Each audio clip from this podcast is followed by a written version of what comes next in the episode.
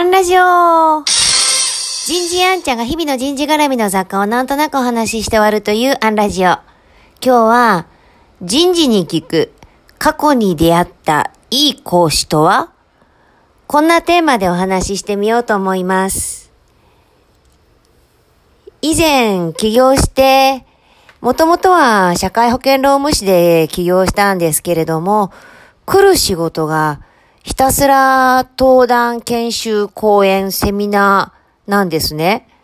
自分がやりたいことと望まれていることは違うんだろうかと。でも、頼まれ事は試され事だと、チャレンジしてみようと準備をし始めたものの、前職で社内講師として情報提供はしてたんですけれども、外で社外の人の前で立って情報提供することはなかったものですから、一体どんな人が必要とされるんだろうと思ったんです。で、えー、その時人間関係があった人事の仲間や、えー、もしくはエージェントの方にもうひたすらひたすら聞いて回りました。過去に出会ったいい講師ってどんな人でした？ってで、それを一生懸命一生懸命毎日書き溜めて、これ今も持っているんで、もし興味がある方は声かけてくださったら当時の私のメモを共有もさせていただきますけれども、じゃあ各社の人事やエージェントの方が何てお答えになったか、いくつか読み上げてみますね。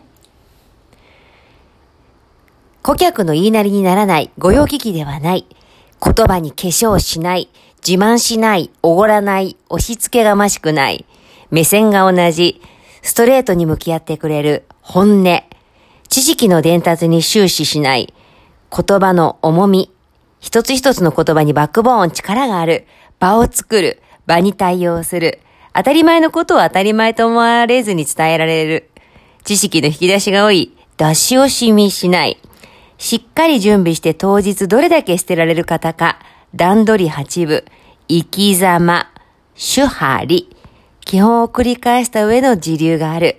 人気と運気と持続力。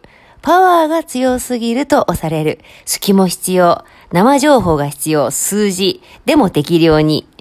1に声、2に声、3の声を伝え、えー、分けられる。やる気気づき、うなずきを与えられる。ファンになれる。惚れられる。語れる。テクニックの間を埋める語りができる。身を乗り出して聞いてしまう。真剣さと温かみ、自分のためにやってくれていると思える人。視点が空いて、この人のために何ができるかという視点がある。安心できる。裏表がない。普段からの生き方。セミナーだけ上手でもダメ。参加者に気づいてもらおうという思いがある。まあ、こんな感じで、もうずーっとヒアリングしてメモ取るたび、もう途中、生き様とか出てきた時に、前立てないじゃんって思って。でもだからこそ、生き続ければいいんだ、とも思えて。決して人に恥ずかしい生き方をしているわけではない。だったら、今日、立つことから始めよう、と、えー、思えたえー、そのメモです。もちろんプロとして仕事をする以上、コンテンツの質、新規性、独自性、伝え方は、もう最低レベル、最低限のハードルで、そっからプラスアルファ、どうあるのか。これはでも講師に限らずプロに共通に求められることなのかもしれません。今日はここまで。次回もお楽しみに。